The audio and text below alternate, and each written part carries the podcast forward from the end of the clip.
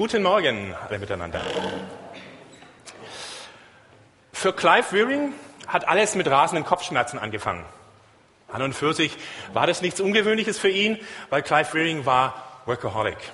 Als begnadeter Musiker, BBC-Produzent und Chorleiter eines sehr renommierten Ensembles in London lief er eigentlich erst zur Höchstform auf, wenn Stress aufkam. Und Kopfschmerzen waren halt ein häufiger Begleiter. Aber dieses Mal war es anders. Die Schmerzen waren von so einer Heftigkeit, dass Clive das Gefühl hatte, jemand würde von innen heraus seinen Schädel sprengen. Dazu kam hohes Fieber und beginnende Verwirrtheit, so dass er in die Klinik eingeliefert werden musste und in ein Koma verfiel. Und dann, zwei Wochen später, am 26. März 1985, erwachte der Musiker und Dirigent, aber er fand sich in einer anderen Welt wieder. Ein Virus, das normalerweise so schmerzhafte Lippenbläschen verursacht, in Franken die Beppen, war in sein Gehirn eingedrungen und hatte große Teile seines Gehirnes zerstört, darunter alle Hirnregionen, wo neue Erinnerungen abgelegt werden. Clive erwachte, also fast ohne eine Möglichkeit, irgendetwas Neues zu speichern und fast ohne irgendeine Erinnerung an sein bisheriges Leben. Der medizinische Befund war eindeutig, Clive Wearing hatte nur noch sein Kurzzeitgedächtnis. Das ist der Teil des Gehirns, mit dem wir neue Informationen für ein paar Sekunden behalten, bevor wir es entweder speichern oder vergessen. Für Clive Wearing besteht seitdem, seit 24 Jahren, das ganze Leben nur noch aus einem einzigen Augenblick. Und dieser Augenblick währt zwischen 6 und 30 Sekunden. Das heißt, wenn man sich mit ihm unterhält und danach etwas fragt, weiß er schon nicht mehr die Informationen. Wenn du ihn etwas fragst und er antwortet, weiß am Ende der Frage gar nicht mehr, was du ihn überhaupt gefragt hattest. Wenn wir den Raum verlassen und Sekunden später wieder zurückkommen, ist es für ihn so, als wäre nie jemand da gewesen. Und wenn seine Frau zu ihm kommt, dann ist es so, als ob sie seit Jahrhunderten weg gewesen wäre. Die einzige Gnade, die ihm aus seinem vorherigen Leben geblieben ist, dass er diese eine Person sich noch merken konnte, Deborah, seine Frau, und dass er wusste, dass das seine Frau ist. Aber jedes Mal aufs Neue erkennt er sie, als ob sie nie da gewesen wäre. Clive Wearing ist der in der Medizin schwerste bekannte Fall von vollständigem Gedächtnisverlust. Und wenn ihr wollt, könnt ihr euch mal bei YouTube einklicken. Da gibt es eine ganze Reihe an Videoclips, weil die BBC über ihn äh, eine Fernsehdokumentation gedreht hatte. Und der Mann ohne Gedächtnis ist ja ein beliebtes Thema ähm, im Fernsehen, im Kino, was weiß ich, Jason, Bourne, Wolverine und wie sie alle heißen mögen.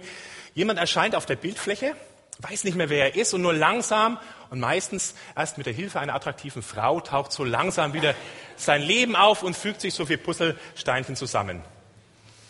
Und als Zuschauer hat man das Gefühl, ähm, solange der Betroffene seine Geschichte nicht wieder zusammenbekommen hat, nicht wiederentdeckt hat, wer er eigentlich ist und solange er nur im Augenblick lebt, ohne Bezug zur Vergangenheit und ohne irgendwelche Erwartungen an die Zukunft, denn mit was würde er das vergleichen wollen, solange ist es eigentlich nicht ein richtiger Mensch. Im Gegensatz zu den Filmhelden wird Clive ähm, Waring nie in diese glückliche Lage kommen.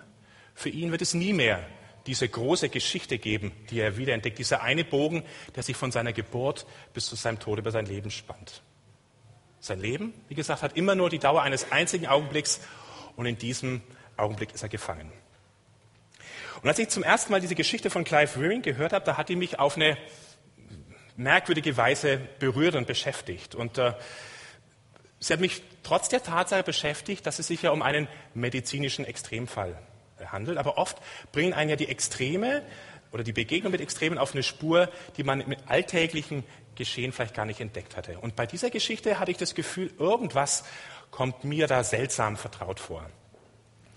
Und erst als ich angefangen habe, diesen Predigtext für heute vorzubereiten, äh, ist mir bewusst geworden, welche Parallele ich anscheinend unbewusst zwischen Clive Wearing und meinem Schicksal gezogen habe.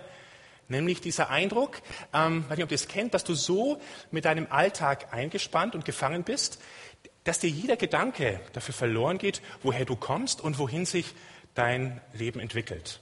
Also in dem Fall ist es kein Problem meines Gedächtnisses, es hat andere Schwächen, sondern eigentlich meiner Lebensperspektive, die mir häufig so das Gefühl gibt, eigentlich hast du nicht so recht deinen Platz in dieser Welt gefunden.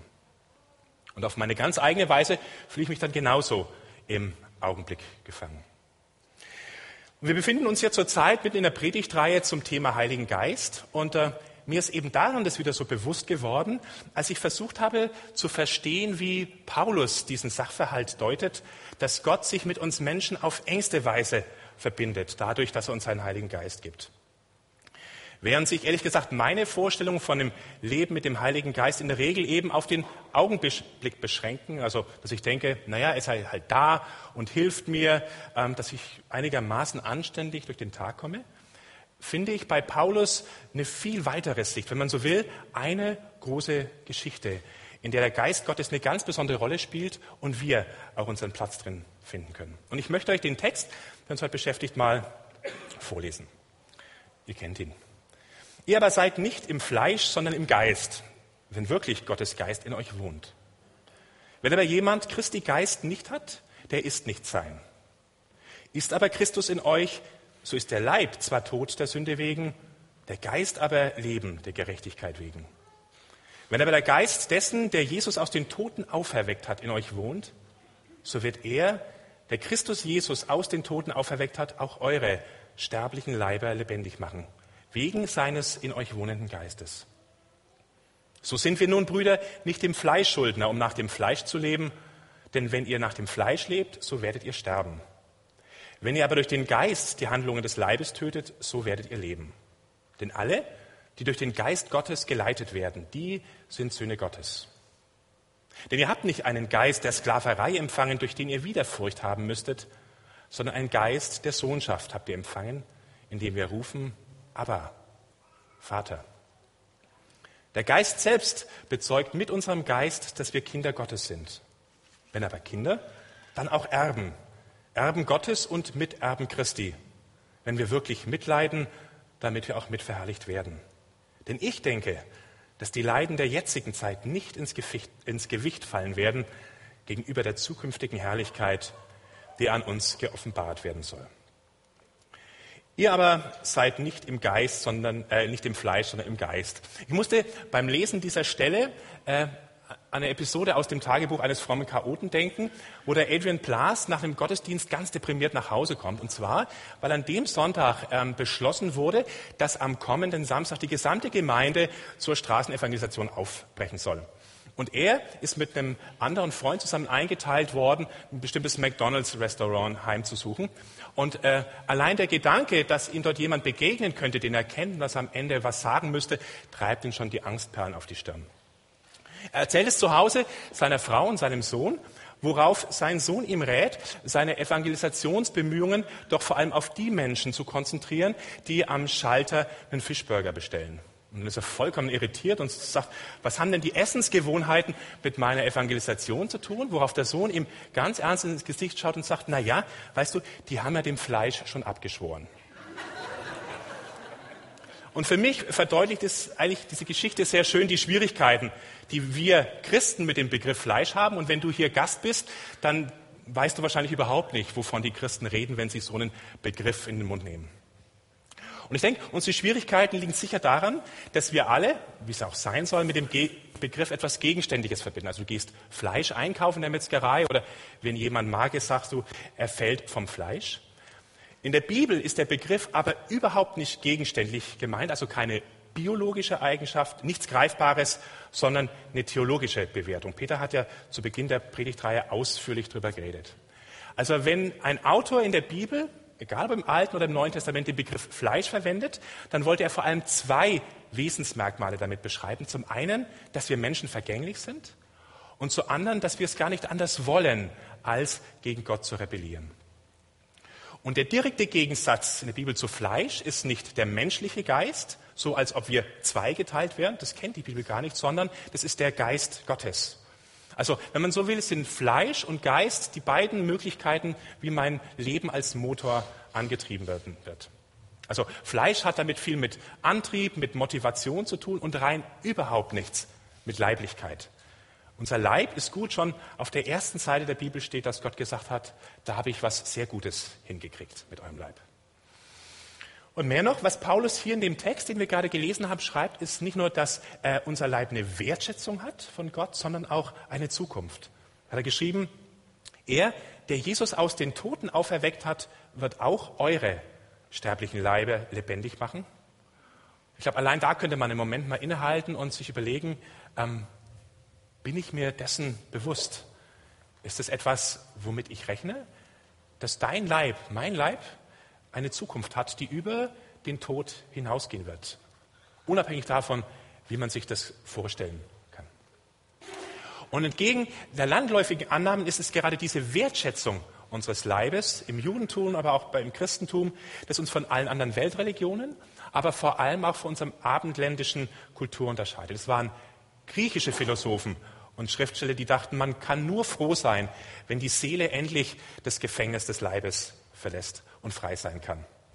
Und eine der ersten uns überlieferten Streitschriften gegen die Christen und vor allem gegen die lächerliche Vorstellung einer leiblichen Auferstehung der Toten, in der fragt der Autor Celsus, wer wollte schon in so einen Leib zurück?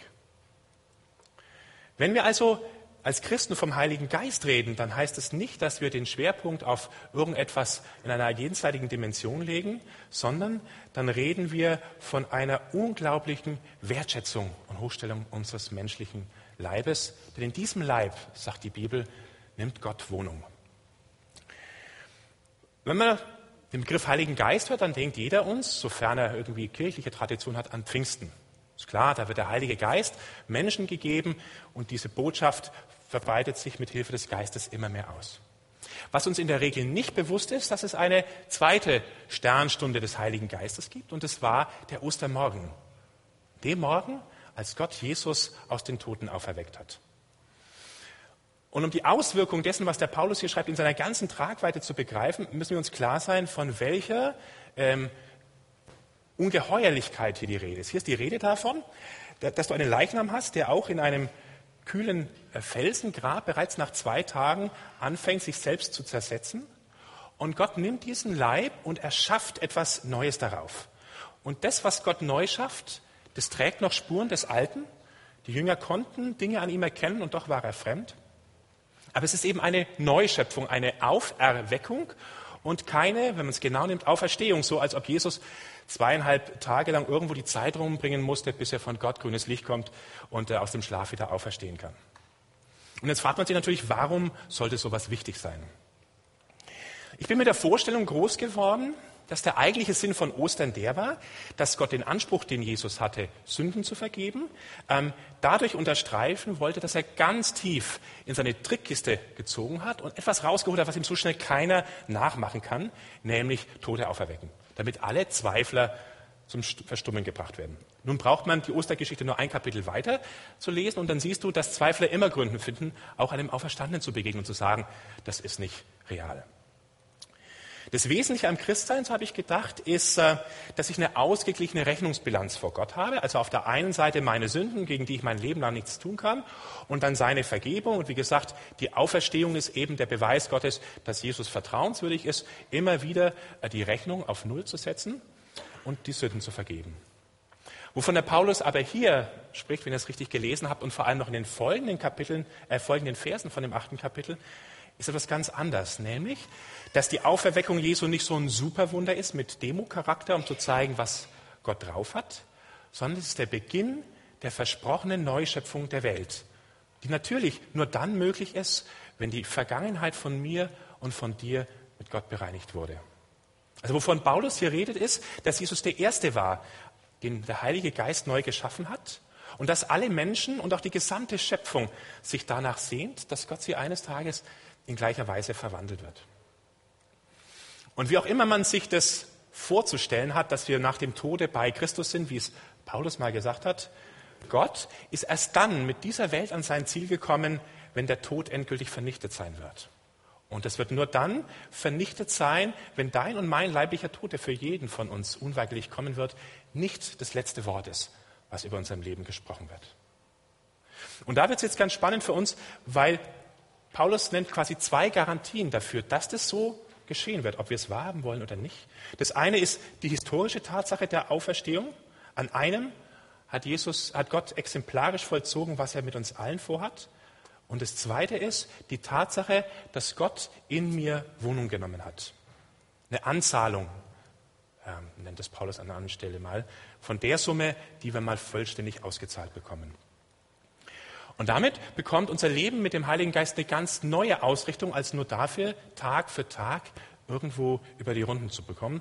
Eine Ausrichtung, die weit über das hinausgeht, was ich momentan an Nähe und an Kraft und an Erfolgserlebnissen oder Misserfolgen mitbekommen. Schon zu Lebzeiten in meinem Leben will Gott mit einer Umgestaltung beginnen, die dann in einem zweiten ganz souveränen Akt, nämlich meiner und deiner Auferstehung, zum Ende gebracht wird. Und deswegen, weil das das Entscheidende am Christsein ist, tut Jesus hier einen, äh, Paulus hier einen sehr für uns provokanten Satz sagen. Er sagt einfach nur, ein Christ ist jemand, der den Heiligen Geist hat. Und wer den Heiligen Geist nicht hat, der ist kein Christ. Weil es um das geht, was Jesus, was Gott dem Heiligen Geist tut. Und wenn ich jetzt wie ihr hier in der Predigt drin sitzen würde, dann wäre spätestens jetzt der Moment, wo ich anfange, ganz unruhig auf meinem Stuhl herumzurutschen. Weil ich mir denke, das hört sich ja alles schön und nett an und auch sehr theologisch und erbaulich, aber ähm, es tut mir leid, ich finde mich darin nicht wieder. Also wenn das die Wirklichkeit sein soll, wie kann es dann sein, dass ich anscheinend die einzig lebendige Ausnahme zu der Regel bin? Und wenn du, lieber Prediger, das wissen würdest, dann müssten wir uns nochmal zusammensetzen und irgendwie das Skript verändern. Warum merke ich so wenig davon? Und weil ich relativ regelmäßig mit dieser Frage ringe, äh, habe ich gemerkt, dass es zwei Gedanken sind, die mir wieder helfen, bei so einer inneren Anfrage nicht ins Schwimmen zu geraten. Und die erste ist, dass ich mir bewusst mache, äh, es geht nicht um die Umsetzung von Grundsätzen. Also diese Zweiteilung zwischen Theorie einerseits, die dann oft so theologisch ist, dass es nur ganz schlaue Köpfe begreifen können, und die Praxis andererseits, die dann so erbärmlich ist, dass ich da niemandem davon erzählen will. Ne?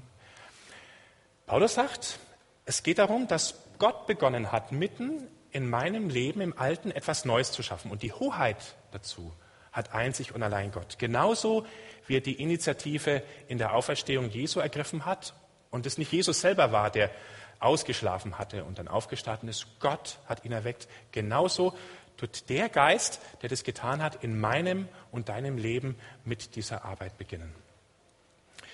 Ganz unabhängig von der Frage, ob ich etwas spüre oder nicht, ist Gott am Arbeiten. Und es unterscheidet eben Gott von manchen unzuverlässigen Baufirmen, wo die Arbeiter manchmal auf der Baustelle erscheinen und manchmal auch nicht aufkreuzen. Mal tun sie was, manchmal siehst du wochenlang nichts von ihnen. Täusch dich nicht. Gott ist gekommen, um bei dir zu bleiben. Ein für alle Mal. Und da frage ich mich oft, ob wir uns manchmal nicht selber ein Bein stellen, wenn wir immer beten, Heiliger Geist, komm, erfülle mich. Denn was ich damit ausdrücke, ist, dass es ja Zeiten gibt, wo das nicht der Fall ist. Das heißt zwischen den Zeilen, momentan ist die Baustelle unbesetzt. Der Capo ist mit dem wichtigeren Projekt beschäftigt und dann kann sich bei mir der Eindruck verfestigen, ich muss hin und wieder mal daran erinnern, dass es mich auch noch gibt. Und er ruhig mal wieder bei mir vorbeischauen könnte und das, was er angefangen hat, weitermachen. Und damit, so habe ich es zumindest bei mir entdeckt, ist das Zweite nämlich, dass die Schwierigkeiten nicht an Gott liegen. Es ist nicht so, dass Gott mal will, mal will er nicht und wir nie so recht wissen können, woran wir sind. Ich glaube, es ist ganz wichtig, sich klarzumachen, dass Gott keine Versteckspielchen mit uns treibt. Du kannst dich darauf verlassen, dass er so ist, wie Jesus ihn geschildert hat.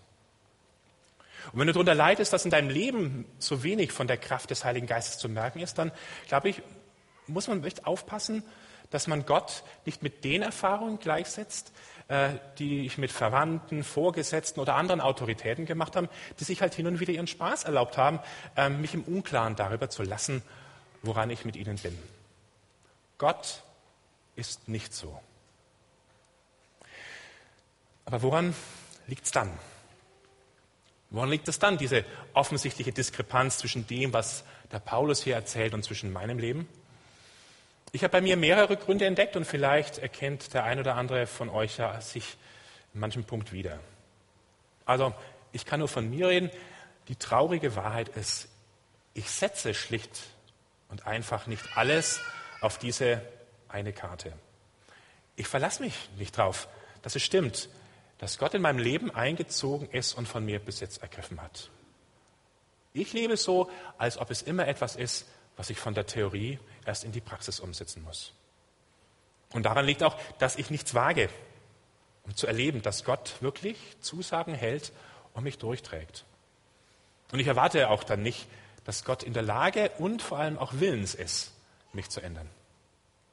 Und dieses alles auf eine Karte setzen, das tut Paulus in anderen Worten in diesem Abschnitt immer wieder bringen. Er redet davon, ähm, das Fleisch zu töten. Jetzt, wo ihr wisst, was Fleisch bedeutet, könnt ihr das auch einordnen. Oder da ist von Sklaverei die Rede und wem man wirklich mit Haut und Haaren gehört. Und ähm, damit verbunden ist auch ähm, bei mir entdeckt, dass ich eigentlich beides will. Also ich möchte eine gesicherte Existenz ohne Risiken, einschränken vielleicht einfach mit weniger Schwierigkeiten. Schließlich lebe ich ja mit Gott und dafür sollte er schon sorgen. Ähm, aber gleichzeitig möchte ich ein Leben mit Gott, bei dem jeder Tag ein Abenteuer ist. Und eigentlich weiß ich ja, dass Gott sich auf so einen Deal nicht einlässt, aber da ist halt immer doch die Hoffnung da, dass er in meinem Fall mal die Ausnahme von der Regel macht. Und das letzte Hindernis, bei dem ich mich wieder entdeckt habe, ist, dass ich schnell dabei bin, Gott zu sagen, was ich gerne haben möchte, aber dass ich mich immer wieder dabei ertappe, wie widerstrebend ich bin, tatsächlich zuzuhören. Und ich merke, dass in mir etwas Angst hat. Gott könnte mir tatsächlich einen Eindruck geben, dem ich folgen sollte. Mich anstoßen und ich müsste mir auf einen Weg machen, der mir unbehaglich ist und dann belasse ich es eigentlich nur beim Reden. Und als ich so die ganzen Teile angeschaut habe, habe ich gemerkt, dass was das alles verbindet, etwas ist, was der Paulus hier auch erwähnt hat, Furcht. Wir alle haben Furcht. Das ist der einzige Grund, warum in meinem und in deinem Leben so wenig davon zu sehen ist. Und dass wir Furcht haben, liegt mit etwas zusammen, ähm, dass wir letztlich von einem Bild Gottes leben, das nicht der Wirklichkeit entspricht. Und der Paulus sagt, wenn du von Gott denkst, dann musst du von ihm als Abba, als Papa, als liebenden Vater denken. Das ist der Begriff, der Gottes Wesen am besten trifft. Das Interessante ist jetzt dieser Brief, den wir einen Ausschnitt gelesen haben, der ist gut 20 Jahre nach der Auferstehung Jesu geschrieben worden und man geht davon aus, dass dieser aramäische Begriff aber, also Papa, ähm, in, der ganzen, ähm, in den ganzen christlichen Gemeinden bereits gang und gäbe war. Ähm, und zwar deswegen, weil man wusste, dass aber der Ausdruck war, der für Jesus sehr bezeichnend war, weil er damit Gott ähm, am besten beschrieben hat. Jetzt gibt es in den ganzen Evangelien nur eine einzige, also es gibt zweimal verwendet Paulus den Brief, aber in allen Evangelien gibt es nur eine einzige Stelle, wo uns berichtet ist, ähm, dass Jesus selber so mit Gott geredet hat. Hat irgendjemand eine Idee, außer Peter und Daniel, ähm, welche Stelle das ist? Nee, da kommt nicht aber vor. Halt nur Vater uns, aber halt der Aus, Ausdruck Papa. An einer einzigen Stelle sagt er, aber, lieber Vater. Daniel, Gott, das ist im Garten Gethsemane. In dem Moment, als er weiß, ich gehe auf Folter und meinen Tod zu, redet er immer noch von Abba. Das ist die einzige Stelle, die uns von Jesus überliefert ist, dass er so mit Gott redet. Und das war für mich auch so ein Aha-Erlebnis, denn es heißt, ähm, von Abba zu reden, heißt nicht auf der Überholspur am Leid vorbei zu sein.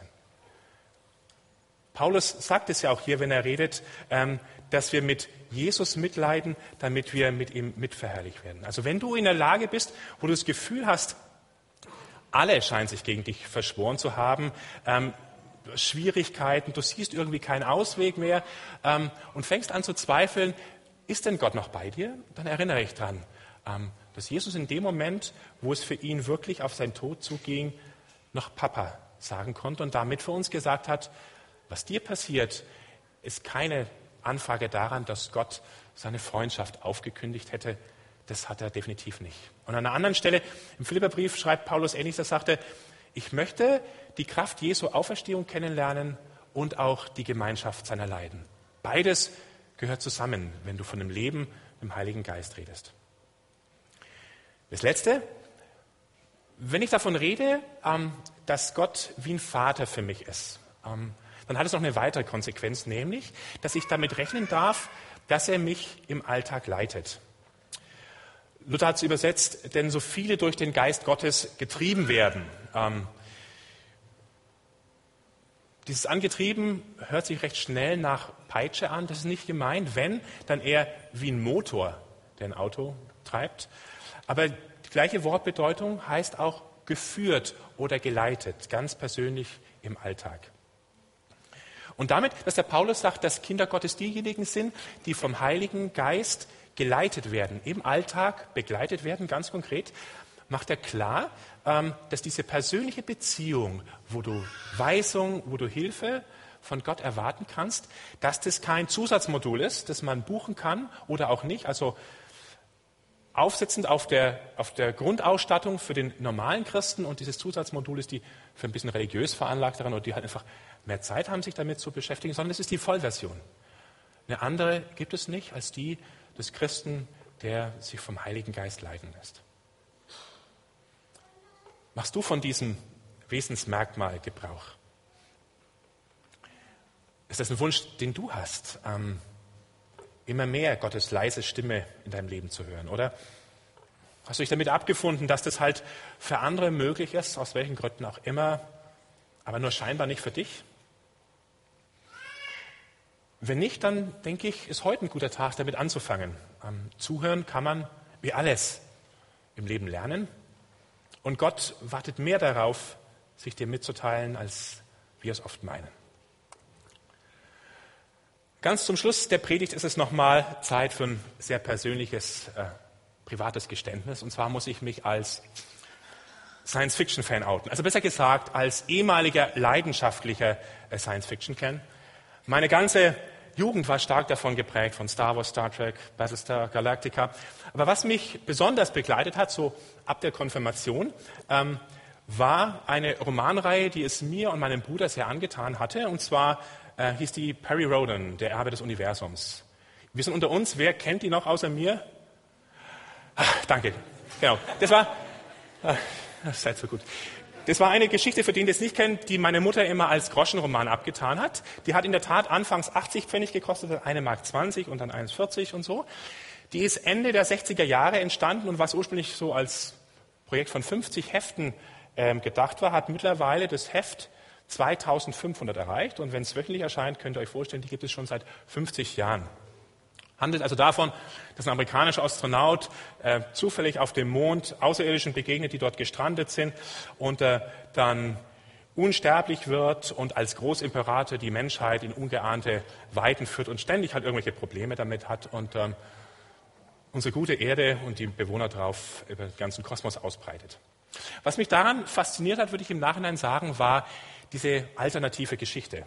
Ähm, wie es mit unserer Welt weitergehen könnte. Und Woche für Woche habe ich da neue Heftchen gekauft und die haben zuerst ihren Reiz verloren, als ich so den wahren Erben des Universums nach und nach kennen und lieben gelernt habe.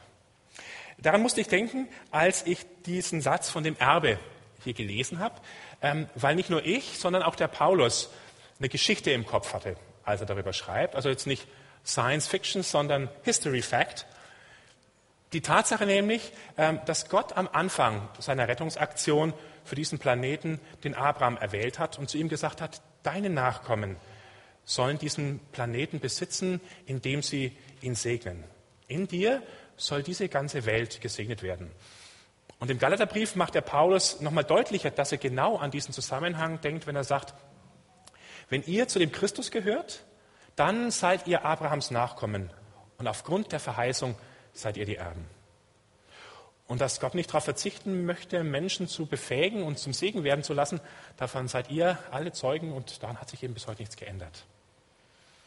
Und das ist diese große Geschichte, ähm, die bei Abraham beginnt und wo du ein Teil davon bist, dass wir mit dem Heiligen Geist nicht deswegen beschenkt wurde, dass Gott uns immer jeden Tag neu eine Krücke an die Hand gibt, damit wir besser mit unseren eigenen Schwierigkeiten klarkommen, dass es uns besser geht, dass wir uns besser fühlen, dass wir von Erfolg zu Erfolg gehen, sondern dass Gott eine faire Chance bekommt, mit uns ähm, das Ziel, das er sich vorgenommen hat, auch zu erreichen. Was für eine ganz andere, in was für einer ganz anderen Geschichte sind du und ich zu Hause im Vergleich zu dem Clive Wearing, dessen größter Sinnzusammenhang 30 Sekunden sind und dann wieder bei Null anfangen. Keiner von uns ist dazu verurteilt, im Augenblick gefangen zu sein. Unser Leben hat allein durch die Initiative Gottes eine Herrlichkeit und eine Weite bekommen, die wir hier wahrscheinlich nur in Ansätzen erahnen können. Dein Leben hat eine Zukunft, die auch der Tod nicht zerstören wird. Und die erste Rate davon hast du schon bekommen. Und Gott verbirgt sich, dass sein Geist in uns nicht das letzte Wort ist, was er gesprochen hat. Und wie gesagt, das ist keine Kann-Option für die Religiösen unter uns. Christsein steht und fällt mit dieser großen Geschichte, die Gott für jeden uns hat. Und die Frage an dich und für mich jeden Tag neu ist, ob wir es Gottes Geist erlauben, mit seiner Kraft die Tote auferwecken kann, unser Leben zu verändern. Ich möchte mit dem nächsten Lied, das wir spielen und wo die, Text ähm, projiziert wird, euch einen kurzen Moment geben, einfach über das, was euch angesprochen hat, nachzudenken. Oder ganz generell über diesen Gedanken, dass du Gottes Kind bist. Gott eure Gedanken dazu sagen. Wir haben hinten auch eine Gebetsstation. Ähm, wenn ihr Gebet möchtet, sind ja Leute, ähm, die für euch da sind. Vier Minuten ist ein bisschen kurz, das ist das einzige Problem. Aber auch danach sind sie für euch da. Und danach schließe ich mit einem Gebet ab.